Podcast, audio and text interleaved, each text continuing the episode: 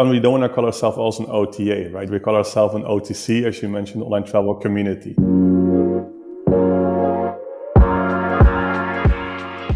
Welcome to a new episode of the Smack Hospitality Podcast. My name is Florian, and I had the great pleasure to welcome Michael Ros, CEO and co founder of Bidroom. Of course, we spoke about Bidroom and how they've introduced the first membership based travel community, Michael's entrepreneurial experiences, and the future of the travel tech space. Enjoy the show. Good morning, Michael. It's great to have you on the show. Good morning, Florian. Good to hear you. Michael, for the ones uh, who are not yet so familiar with Bidroom, um, could you quickly introduce us to the concept of, of Bidroom and what you've built from, since 2015? Yeah, well, I will. Um, Bidroom is a hotel booking platform, but actually we are the good guys in the industry. So we don't charge high commissions. We ask the hotels to give a discount and give this back to the to the traveler. Our travelers they're paying a membership fee, so we're more like a travel club uh, concept. So our travelers paying an, an annual fee in return they're saving on travel getting upgrades in their uh, on their stay as well, and also negotiated partner benefits for them. So we're the good guys. Uh, at the end, it's a win-win for the hotels; they're making more revenue, and the traveler saving some money. I think just to be added in there, I think we only work with we only work with hotels directly, so we don't use third-party suppliers. So we contracted over sixty-five thousand properties, uh, including some some large change, and uh, connected as well with them directly. Yeah, that's that's super interesting, especially with the big OTA discussion over the past uh, few years. But let's let's jump first on uh, on your own career and, and and how you got into this. Uh, were you always in travel, and and was that kind of out of the out of your own experience that you've been mm -hmm. building Bidroom, or or how well, did you get to that that idea? I, started my first company when I was 16, so I actually started during my my studies. Um, went up and downs, made made uh, growth quite a lot, then made some mistakes. What what did you build? The first was really into tickets, so more more into uh, concert tickets, etc. So this went quite well, and then also I started, and it was a bit when I was 16. It started a bit with the whole period around Google advertising. So I was actually we did for some companies Google advertising and get some some markup there. Uh, so it was really in the beginning. Not many people were doing doing that in space. So I was really focusing on internet advertising that that uh, the time. Uh, wasn't went quite well. So this is the way we, I could finance my my university that time.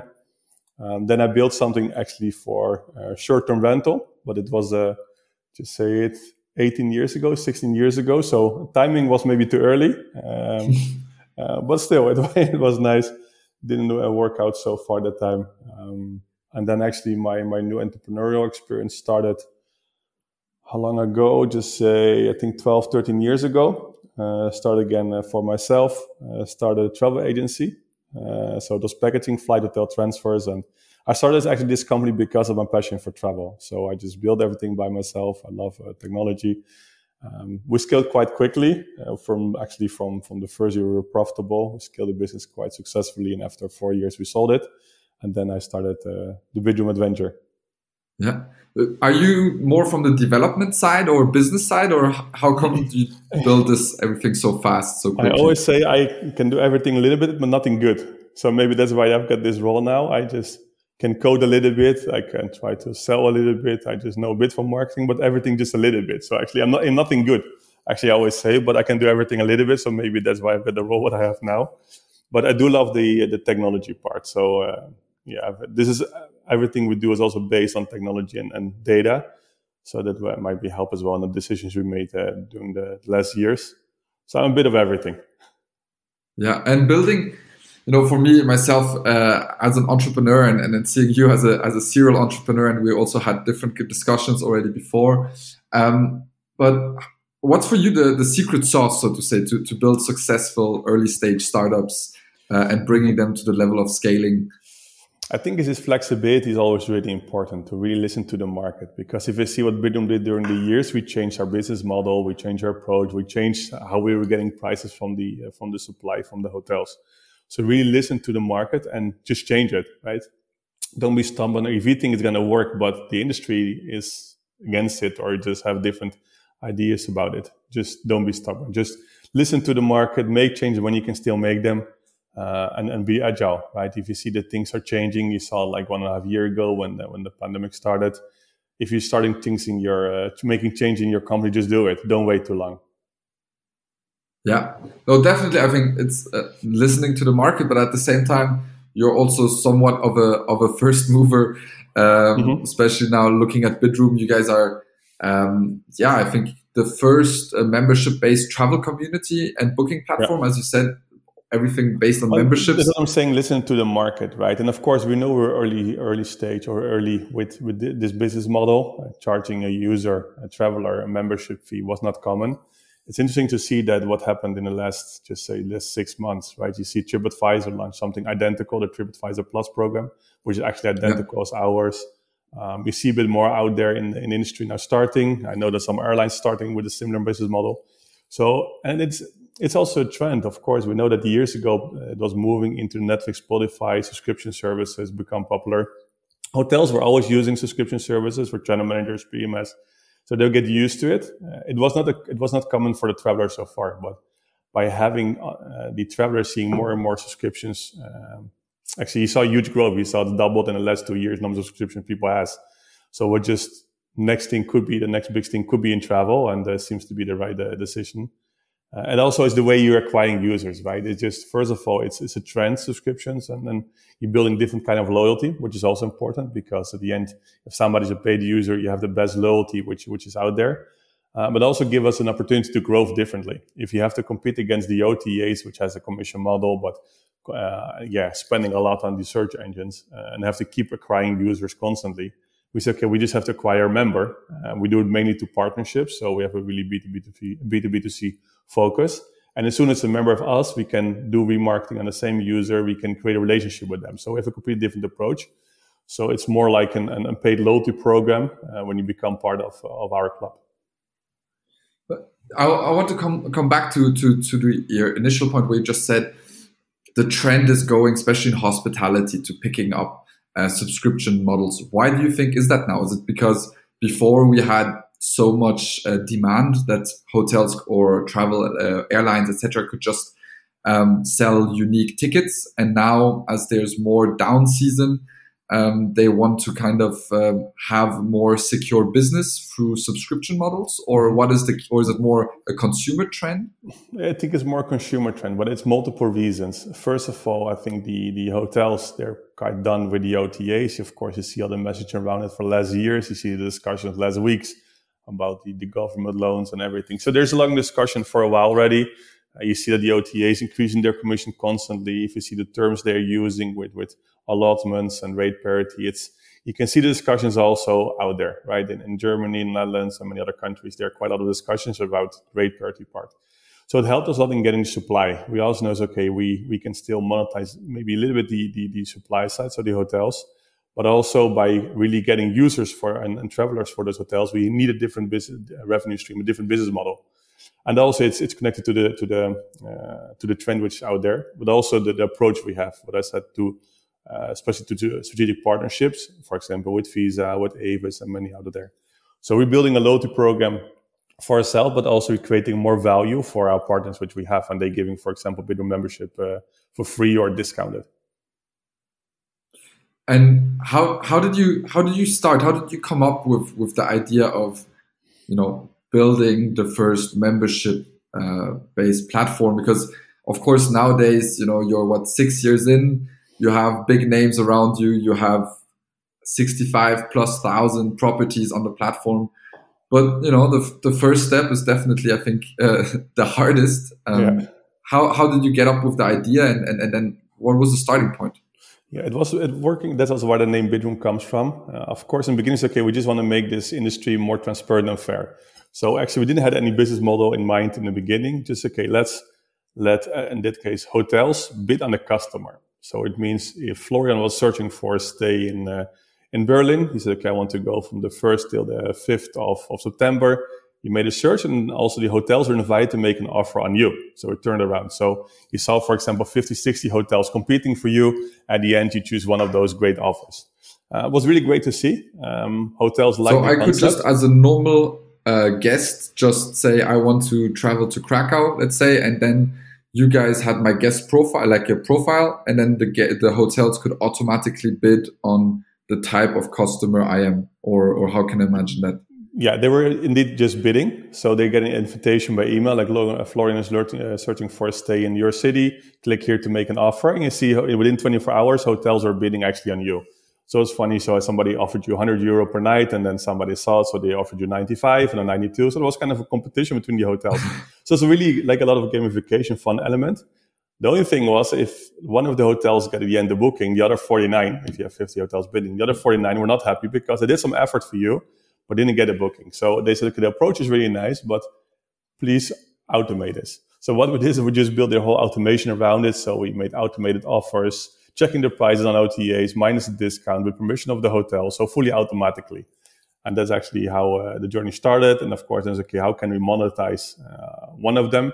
We also knew, okay, there's a trend now with subscription models. We still want to be in fair and transparent uh, partner actually for the supply for the hotels. Don't charge them again a high commission. So we we we we pivoting this this business model see the approach and you see that the hotels are really open for this one. So they're still, they're paying a membership as, uh, as well, the hotels, based on the revenue we generate for them. But these seem to be working for, for many. And you see, indeed, what you said in the beginning was difficult to ch- get a chains on board. Uh, it's really difficult because yeah, there's some guys with a, with a nice idea, but let's, let's get it working first and let's, let's, let's see. But now we're a uh, few years further. We did some nice investments around. We have big partners around uh, around us, including Visa, for example. And that also helped us to get chains like Wyndham, IHG, and, and many others uh, on board with their full with their full inventory and, and availability. So, so how did you attract them? Just by size, sheer number of uh, users on your platform, so to say? At, at, all, because we just be also transparent and honest. Like, look, we are not the size of a Booking.com, right? Uh, not in, in, in, revenue, not in bookings, not in people. Um, but we want to change this industry, uh, and we need your help for this. If you really want to change the industry by paying less commissions, get your control back, you need to support us. So that was really the storytelling what helped us to get those hotels on board. And because we couldn't promise them 100,000 bookings per year or, or more, because it is impossible if you're starting. So we had to be honest. I think that's also, uh, I think it's, it's needed, right? To be honest, but take them into your, your vision and your journey you, you, you're planning to do. Yeah, and, and on, on the on the guest side, how did when did you decide? Okay, we can monetize them because a subscription model um, is definitely something which you typically take over a year. Yeah. Uh, or ho hopefully for you guys, the the lifetime value is more than, than a year to a couple of years. Um, but how did what was was were the offers for the hotel rooms at the beginning so good uh, and unique that people were saying like I'm ready to pay a subscription for this? um, or was it when you changed something else? Yeah, a good question. Well, in 2017, we saw quite big growth actually because we get a lot of publicity, won some awards. But then also saw we we lacking a bit the numbers of hotels we have on board. So it's okay, just focus fully on the numbers of hotels on the supply side and don't focus on the user acquisition. Also, when we're asking the hotel, uh, asking the travelers, what do you miss? It's like something which could make them happy whole year long. And that I think that's a really big difference what we did uh, from years ago so besides amazing offers, our, our prices are always lower than any OTA because we do the comparison. You can see the difference and you're getting the perks. So you might say 40 euro, 50 euro on your stay. You get an upgrade, you get a welcome drink and a voucher for a spa, for example. So the total value is much higher. It also brings sometimes uh, more revenue for the hotels because if you're giving a voucher of 20 euro for your restaurant, you're going to eat there and they're spending much more money for the dinner. So it's a win-win. Um, but I think it also helped that we including much more services for the traveler. So beside the, the, the discount on his stay, um, on his hotel stay, we have deals with car rental companies, tours activities, and co-working, uh, and, and, I think 50 others, which means you create value for this traveler whole year long. So even though he might not travel, uh, what you said, yeah, Florian does not travel to Krakow, but he's still in his, in his hometown, you also have benefits there which you can use with your Bidroom membership. So you're creating a value whole year long. And that's important, right? Because if you have Netflix, you can use it every day. But if you have a Bidroom membership, you might use it three times per year only when you're traveling. And that might be reason, okay, I'm not planning any travel the coming six months, so I will unsubscribe, I churn. So what we did, we include a lot of services actually for the traveler to keep them happy whole year long. And actually that helped us a lot in by reducing churn and increases lifetime value, as you just mentioned, uh, enormously. So, so it's actually um, moving a bit even away, let's say, from a pure travel company to more of a services uh, subscription to so that I can it's or something which is always connected to travel. For example, when we're allowed to travel much more again, like my like now, um, I'm also on the road again. Um, having let's say on top co-working memberships in different cities, um, being able to have other perks, but would that but also in my hometown, so to say, so that I would use my Bidroom membership also when let's say in the fitness center. Um, most of it is still related to travel. So we still okay. want to focus on a travel perspective. And uh, so if you're looking at the benefits, it's connected also in domestic travel, right? So it could be you mm-hmm. visiting some attractions in your own town, or indeed, as I mentioned, co-working. Um, so most things are still related to travel, um, but also could be a train ticket from, from place A to B, for example. So um, we still want to connect it to travel. But it could be also, for example, we have a partnership with Lonely Planet. If you want to read about specific destinations or you're in orientating uh, phase where to go, we also have partners there. So um, I think it's really important to have many partners around still around the travel perspective, around the travel industry. Um, so our focus is still there, even though, of course, there are more services which you can use also uh, locally. The and and looking at especially activities at the moment, as activities is a booming uh, sector in, in, in the travel space, especially the digitalization platform economy like uh, GetYourGuide, etc., are mm-hmm. um, yeah going through the roof. Is that something which you're also looking at in the future of also uh, adding to to to to your subscription model, or mm-hmm. is uh, a good question? Yes and no. Uh, so it is already part of the subscription model, but we're doing it with partners. So we don't want to go by ourselves in that space because there are companies like Indeed to GetYourGuide or Tiqets which are much better in this space. So we have a partnership, for example, with with Tiqets, another Dutch company. So if you just using the tours activities, um, if you book them tours activities uh, by them, but you're using a bit of membership, you have a discount. So we're working only with partners in different spaces because they're much stronger and better in that space. So on on, on supply, so on your stay, um, this is what we're providing by ourselves directly with the hotels, and the rest is a lot of partner integrations. Mm-hmm. Yeah, super interesting. So, so you're really that community platform directly connecting the hotelier and, and the guest. I, it's always uh, interesting also where when you talk about direct booking because you could think about okay, actually you are the middleman, but as you're taking out the commission, you're actually uh, with the subscription model, you're actually building that that relationship right away between the hotel and the guest, and then you're offering partnerships with other services just to kind of um, extend your offer uh, and your value for for for the guest. Correct. And we don't want to call ourselves also an OTA, right? We call ourselves an OTC, as you mentioned, online yeah. travel community. Mm-hmm. And we want to step away from this OTA model. So that's why we, we uh, calling ourselves differently as well. And as you mentioned, I think it's, it is important. The hotels lost their control. We want to give them a control back. Um, it's direct booking. You, yes, you do, you make your booking on, on Bidroom, but eventually you're paying your stay through the hotel. The hotel receive also your, your details. If you want to send you a pre-arrival email, uh, if you're getting an upgrade, it's all done directly. If you want to make your stay one day longer as soon you arrived, you can deal directly with the hotel. We don't have to be there in between. That's what's happening with the OTAs, right? If you want to modify your booking when you just arrived in there, you have to just make the changes to the OTA, which is terrible. So they're missing complete flexibility. And you see that the hotels want to kind of own the customer as well, which I think is important. At the end, they are delivering the, the service. We're just building the technology out there just to connect them in our community. But the end, they're the one who provides you a great stay and and, and a breakfast and an experience. So um, that's why he was okay. We connect them, but you're paying your your stay directly to the hotel. Um, which, for, for, example, one of the big changes soon, you also get loyalty points. For example, so even though you're booking on Bidroom, you also get loyalty points for your uh, for the chain, which is is a win-win. So you have the Bidroom pricing and the perks and the upgrades, plus you get your points. Is is is it also a challenge, or or is that not really uh, the case? As as you're really the technology la layer in, in between, is that at the end of the day the the product itself, which is being bought, is then often or is typically then from another provider, so from the hotel itself, etc. Um, how do you see that level of um, yeah connection which the guest has to your brand, mm -hmm. uh, especially maybe with a negative experience or, or, or is that, is that a risk for you guys? Or do you say, no, it's actually, it's the same like, I don't know, Netflix. And if you watch a bad movie from, um, I, from one of the typical movie providers, um, that's, that's not, nobody's going to say, oh, that's Netflix fault, so to say.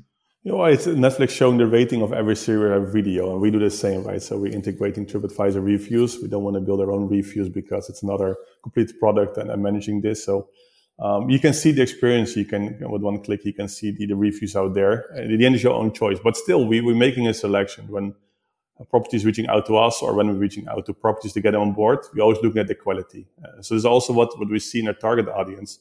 Our travelers mostly book four star hotels. Um, you can see of there, uh, you can see if you're saving 10% on a stay of 500 euro, you're saving is directly 50 euro, right?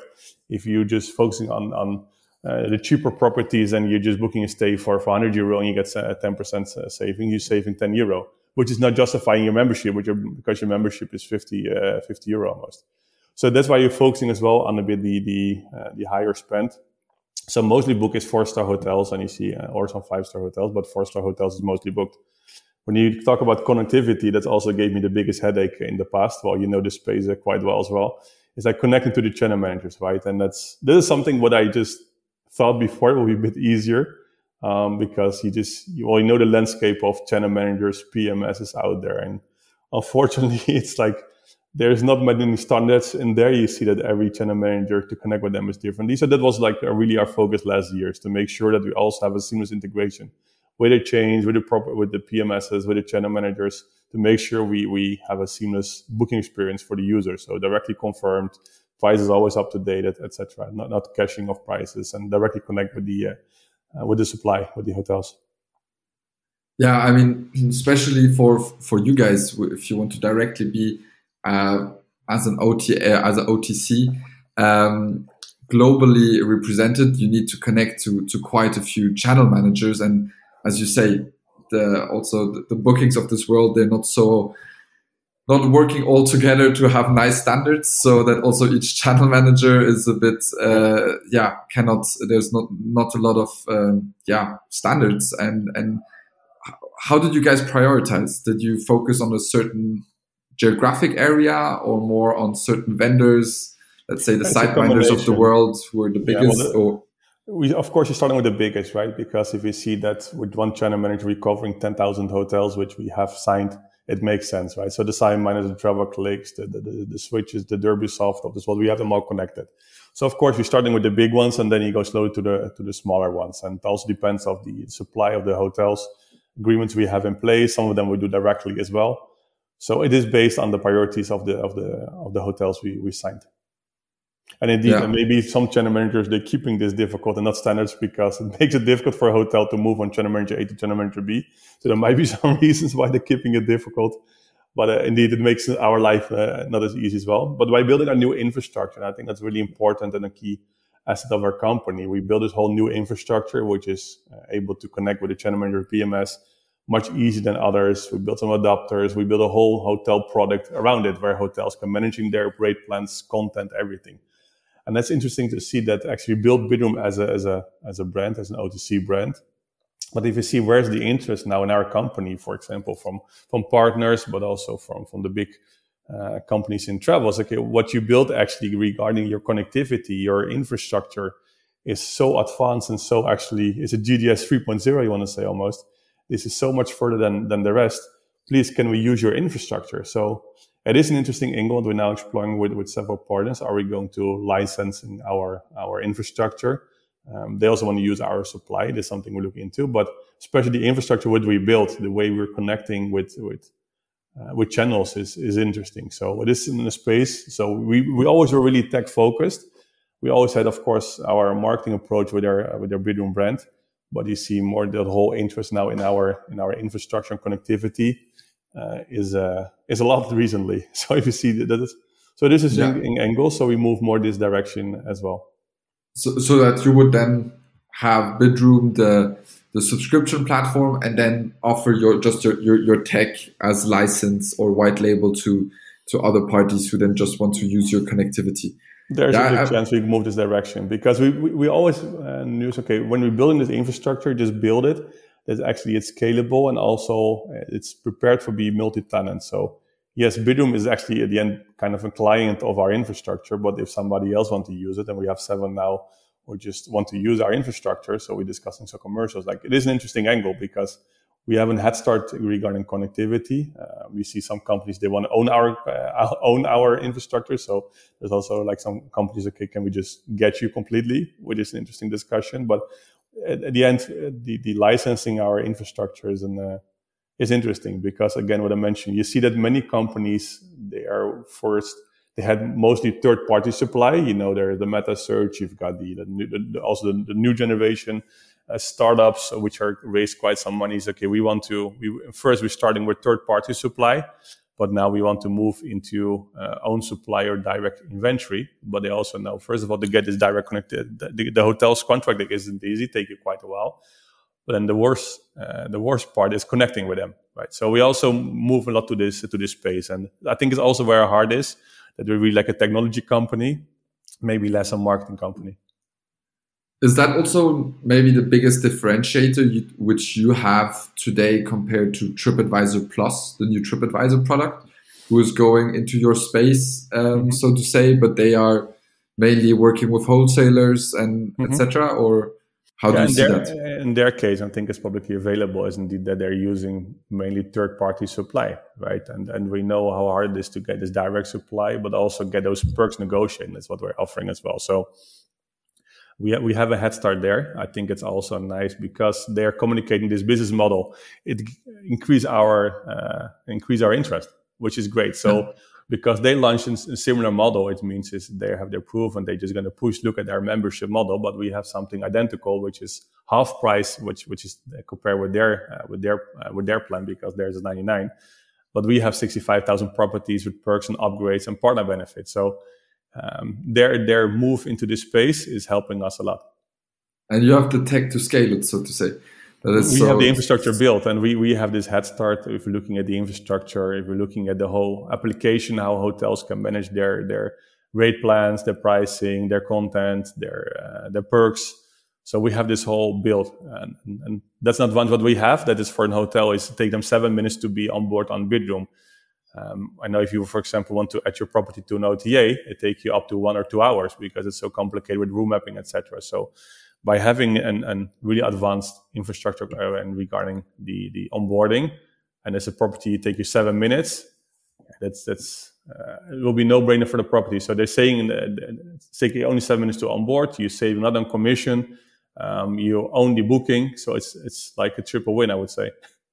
Yeah, no, definitely. So I was really looking at that because, as you're saying now, especially with TripAdvisor bringing that so much, uh, yeah, news to it or, or, or, marketing to, to your business model, you're really getting, let's say, to the late adopter or, or mass market at least with your subscription model. Which mm-hmm. before that you were maybe more on the on the early, not early stage, but um, more the kind of the uh, innovators, early adopters, etc. Mm-hmm. on the on the market. Um, maybe when, a nice example to add there. I think it's um, recently I read a story about Spotify. I think it's a nice mm-hmm. example. They really moved. They started directly with, of course, this this business model. They were the first ones, and they're a bit how are we going to monetize? Is advertising? Is different ways, but they still they're massive. Then you see an, an company with a massive audience. So I compare in that case, uh, just say TripAdvisor with uh, with Apple. They're launching Apple Music. They have their their audience already, and they're doing well but still Spotify is three times bigger. So let's let's keep this example. Yeah. And at the end, you see by moving the big players into the same space, it's making the, the, the ones who started smaller can make them bigger as well. Yeah, definitely. And what would be, and we, have touched this already a bit, but what would be the moment where you saw, and that's me as a startup uh, entrepreneur uh, uh, asking the question, and, and is it when when did you see product market fit, so to say? When did you know okay, subscription models is gonna work. It is gonna it, it's gonna mm-hmm. scale. I think in 2017 was was an important, really important year for us. Um, we started a bit before. Indeed, we were just okay, starting. Okay, how can we monetize? Which which side? How? We starting with a subscription model in 2017 actually, and uh, then we did some some events. We got we get good investment. The period we won some awards also from the industry. World Tourism Award and, and some others is okay. Actually, the industry is actually accepting this business model. So it was, it was a good sign for us, and a lot happened in that year. Um, so I think that was an important um, kind of to say proof that the industry likes our approach. And also, we saw the first user signing up. As I mentioned, we saw quite some users signing up um, that period. But we also, okay, we have to make sure that we deliver something, a great experience, more services, more value. So we saw that people are, are willing to pay for it, but the, the value has to be great. So that's why it's okay, just stop a bit with the user acquisition, focus fully on the supply side. And you see still big differences, right? You see a big difference in the, for example, UK, Netherlands, or Germany in, in adoption of subscription models. There's a major difference. So it's also really important for yourself if you're moving to space, okay, which industries or which countries are converting better than others? And we see massive differences there. And this is just testing. This is just taking the learnings. What's the best markets? Should I share this in here because I know that our guys of TripAdvisor might listen? Ah, yeah, no, but, but is it is it uh, European? Germany, Germany, is is just say one of the worst. So sorry. Yeah, but that's no, but uh, anything anything with uh, online check-in, uh, etc. I think it was um, yeah. I, I, don't remember exactly who told me that, but it was uh, one GM who told me in in in London that they have online check-in, and they mm-hmm. said nearly everybody um, used online check-ins also during the pandemic. Only like one or two percent of the guests didn't. Yeah, you see and from these two percent, around eighty to ninety percent were Germans. So yeah, uh, yeah, it's um, no. This you see, and and, and the, I don't have to mention every country, but of course you see the countries which are more tech savvy. Scandinavia, uh, UK is doing well. Um, yeah, they're just the conversion is much higher. Yeah. And just as a note, I'm allowed to make fun of the Germans as I'm German myself. Uh, so uh, no, but uh, no, that's yeah, definitely. I think, and we can see also quite a lot of changes um, with, as you mentioned already before. I'm sure with all the Spotify's, Netflix of this world. I don't know how many uh, subscriptions I have, but we're going in, at least in our generation we're used to not buying stuff anymore mm-hmm. but uh, you know if it's car sharing etc oh you're changing the economy right? It's changing for an ownership economy to a sharing economy or a membership economy. So this is changing a lot right? When you and, and i don't know if you were in this period before and you ever bought a cd but I, yeah. when i was young when i was young i bought a cd you paid 10 euro you had access to 18 songs right now you're just paying every month 10 euro, for example, for your Spotify membership, and you have access to millions of songs. So you're changing actually ownership into relationship. Uh, so it's completely changing this whole space and from one-time payment to recurring payments. So uh, from uh, from one-time transaction into relationship. So it's changing a lot. And it's also the way you see the same. What is Spotify doing? They recommend you new music. They start knowing Florian. They say, okay, this music is probably something you would like because it's based on the music you listened in the past. And this is something what we do as well. Because we have a membership platform, we start knowing our, our users, our travelers. So if you're searching, if you always for the last five bookings, booking uh, a four-star hotel, which is kind of boutique style in city centers, and if you're searching for your next stay in Rome, why should you offer him five? Uh, is it five-star business hotels in the outside outside the city center, right? This is not something you're looking for in the previous searches. So he can start and also based on, for example, your profile, which maybe is matching to some other people in the same age group. So, okay, this is actually in your same age group. This is popular. So we start knowing our guests, our, our travelers, which at the end bring you uh, and something we recommend for you, which also increase the conversion, right? So we can learn and a lot guest, there. And, and the, the guest is also, and the guest is also more happy and not, not just yeah. happy, but also more inclined to give the data because I, you know, often when you're then on an OTA or Skyscanner uh, for for flights, you're more going onto um, incognito mode, so because you expect them to increase the rates the second time you search, so you really don't want uh, them to know who you who you are, so to say. Um, but in your model, it's more kind of like, hey, I want to then get the best perks, the best offers, which are then personalized to me. So the Correct. guest is also much more inclined in sharing. And, and for us with data. the pricing, we don't do geo pricing like some OTAs, right? It means if you're searching from Germany or from Netherlands or the UK, it's the same price. This is the price we're getting from the hotels, and we're not going to just. At the end, we're sending really for transparency, and it's not that, that Florian has to pay more for his stay than Michael. It will be unfair. Yeah. So. Uh, no, definitely. Let's let let's move on a bit and and, and look um, into the future, uh, to the glass bowl of uh, of travel. Um, you as a booking uh, platform, maybe a bit different as, as it's a membership model, but how do you see now the, the short term slash long term of of travel um, evolve? Especially, mm-hmm. let's let's start off maybe with the travelers booking via via Bidroom. Is that uh, or maybe also a side note before that on Bidroom, that's mainly leisure guests, right? Uh, it's a combination. Um, we were testing this a lot and try to understand who is actually our user, right? I think that's key to understand who is your user. But you see, it's uh, our user. If I say the typical user, of course, just say 80% of the users. You see, indeed, it's it's leisure, but combining travel for business as well. So it could be that you and, and for example, maybe example for you, you just go with your friends, you go to Krakow uh, and meanwhile, you're visiting our office, uh, but then you're going with your girlfriend, you go for a city break to, to Rome, for example. Mm-hmm. And then you have to go to the WTM. So you're staying for two nights in Canary Wharf. So this is, this is, and, and then you might go for one week with, with your family, you go somewhere else. So this is a typical behavior, what we see. Uh, at the end, with one stay, you already have your, your membership back. So if you travel more than that, you're just saving a whole year long. But you see people combining this. So of course, city de- city destinations are less popular now. Uh, of course, obvious. You see that uh, that the typical holiday destination doing well. You see some, of course, some some increase in short-term rental spaces. But you see a lot as well in the, the way of people traveling. And if you look at the trend long-term and short-term, uh, as you started with this question, you can see that people indeed their length of stay is increasing. You see people, of course, you can people can work remotely. Uh, companies are easier than before. You can have this hybrid model.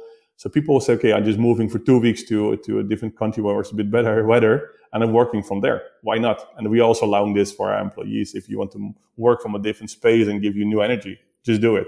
Now, this is a trend what you see uh, see a lot, uh, but also you see, and it's then we go back to to technology um, you also see a trend in, for example, in day use in, in, having uh, use your room for four hours during the day for working, and the, the room can be used can be sold twice a day, maybe from uh, in the night from six in the in the evening till nine o'clock in the morning, and from ten till four o'clock, for example, for workspace. Unfortunately, the technology from most of the channel managers is not there; they're not supporting this, so this is still an operational uh, disaster. But this is still a trend what you see, right? So um, I think you will see more a move in this flexibility. Um, you see move that hotels move, adding more uh, facilities for co-working or indeed for working from the room, increasing the internet speed and then facilities there. Um, so I think this will be more a trend. And I think you see the trend of business travel uh, is changing. Of course, business travel, everybody's suspecting will be will be less. Well, it will be less because we get used to, of course, to to, to the Zoom meetings, and I think many of them getting tired of it. But still, you're still proceeding with it. But I think it will be more combination. So sometimes when it's not particularly needed to travel, you still have your, your online calls and conferences going hybrid. But the other hand, you see a trend and increase that because you're building remote teams before you want everybody in one office, you're building remote teams, but you still want to gather together. So you might have a different travel and say, okay, let's, let's meet all together in specific place. Uh, I know, for example, Troop Travel is a quite nice startup who doing this space. I met them a year ago in, uh, uh, in, in, Silicon Valley. And it's okay. We just you just know your your workforce, the base all over the world, and they recommend you place where you can meet, and then you have your whole team together still. And that will be kind of a new trend that still you might not meet particularly on the headquarter. You might meet somewhere else where you can still gather the team together.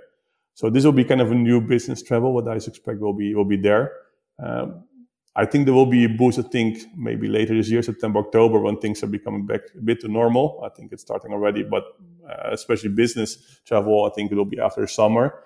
Uh, people miss this a lot, right? Me, but I think you and many others, okay, just can't wait to just travel and just to see people in real life.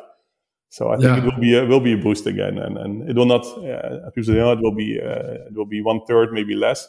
No, it will come back strong. Not as strong as it was before, but it will be a different kind of business travel. So going to be. Yeah, I, I, I, totally agree. I think that it will adapt a bit. It's not going to be anymore for each meeting, for each conversation that you need to travel somewhere. Mm-hmm. For quite a lot of hotels will suffer also a lot because I think teams will not necessarily always travel the three of them, let's say, but only one or two people.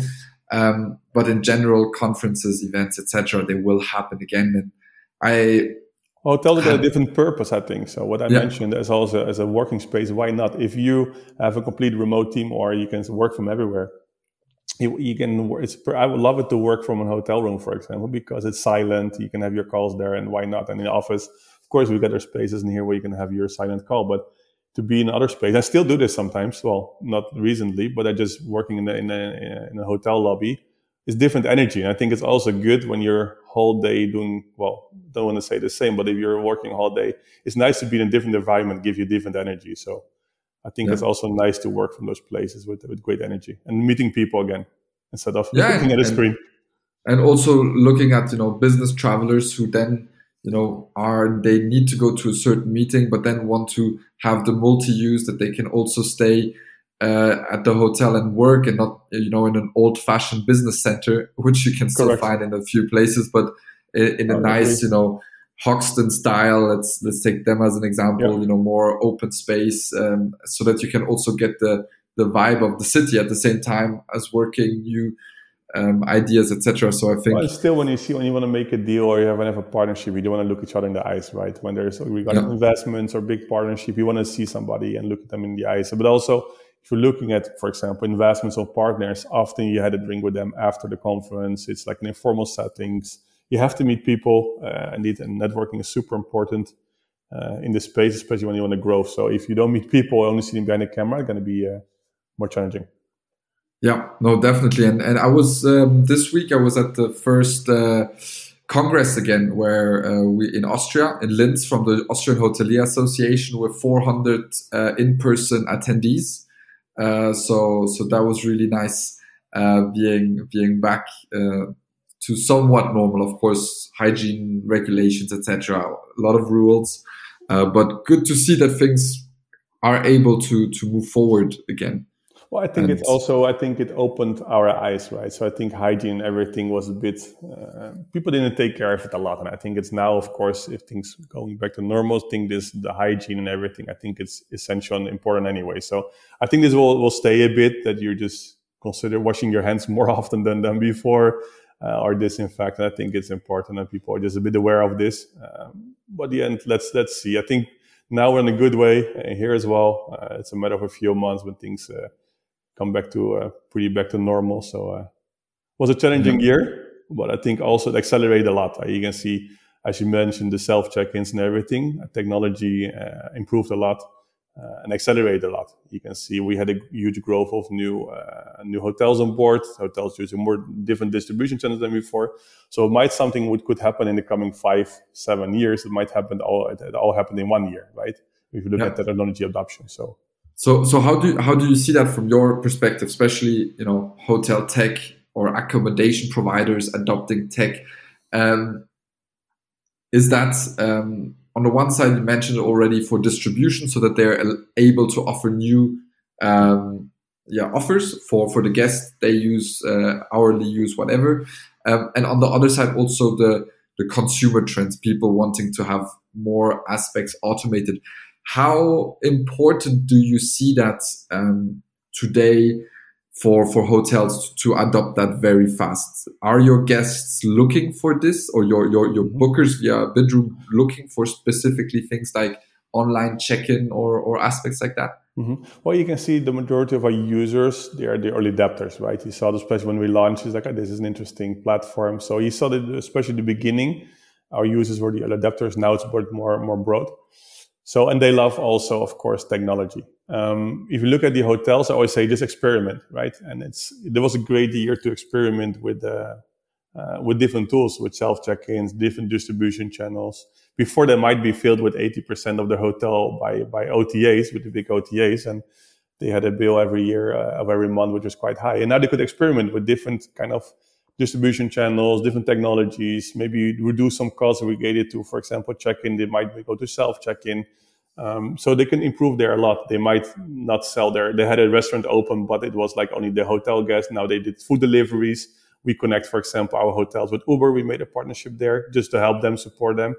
Um, education part, I think, is also important. So I think it accelerated quite a lot also in the hotel space, how they can actually make a different revenue stream. So again, I mentioned the food delivery, but also, for example, the opening days, like I give, I give a voucher of a restaurant of 20 euros instead of that. Uh, Florian is, is traveling to Krakow and he's, uh, he's going for dinner out of the, uh, somewhere else. If I give him a voucher of 20 euro, he might have the whole dinner and he's maybe spent 100 euro in, in, in my, uh, in my, in my restaurant. So I bring some extra revenue. So, but we had to help the hotels often. So we did a lot of education there we, we cooperate with hotel schools, for example, to give them uh, also content to, to help them. And I think that's also important, right? When you're creating an, an, OTC community model that you're helping the travelers, uh, but also the, the hotel, not only with bookings, but also with more or help. So that's what they did last year as well. So, okay, we help you by you connecting you with, with the Ubers of this world or some, some hotel school or other, other partners. I think that's, that's crucial as well. Yeah, education is, is, is, is key, definitely, as you, as you said that also. And uh, um, you guys are also doing a lot, or especially you um, are doing a lot uh, on on this side. But Michael, um, thank you very much for for this great uh, chat and giving uh, us so many insight, especially you know the details behind Bidroom and how how we've built Bidroom, and also a bit uh, looking with me into the into the glass bowl of the future. Um, for listeners who want to connect with you, should they uh, connect to you via LinkedIn? I know that yep. you have also your own podcast. How can how can they follow you?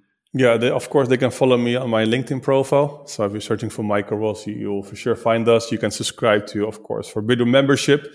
For the listeners, especially for you, if you're using promo code MRFP20, so you have a free Bidroom membership. So be quick. Uh, so you can use it one for a free Bidroom membership. So we're helping the industry as well. So especially for your listeners and uh, yeah, follow every Monday. I have my own podcast, Good Morning Hospitality, and of course the I Meet Hotel podcast. So I did directly some plugging for my own stuff here. Perfect, exactly. That's but only for the ones who listen to the real end, because then we know that yeah. that they really uh, listened. To so MRFP twenty. Thank you very much, Michael. Perfect. Thanks, Florian. That's it for this episode, everybody. Thank you for tuning in. Special thanks to our season sponsor, Ireckonu, Hospitality's first customer data platform. Their philosophy is to stop buying software and building a framework. Their middleware platform connects a hotel's above property and on premise systems, creating a frictionless flow of hotel and guest data that enhances the guest journey while increasing operational efficiency. Find out more at ireckonu.com and don't forget to check out what there is to know about Smack at smack.media or on our YouTube, LinkedIn, Instagram, or Facebook channel. We'll see you next time.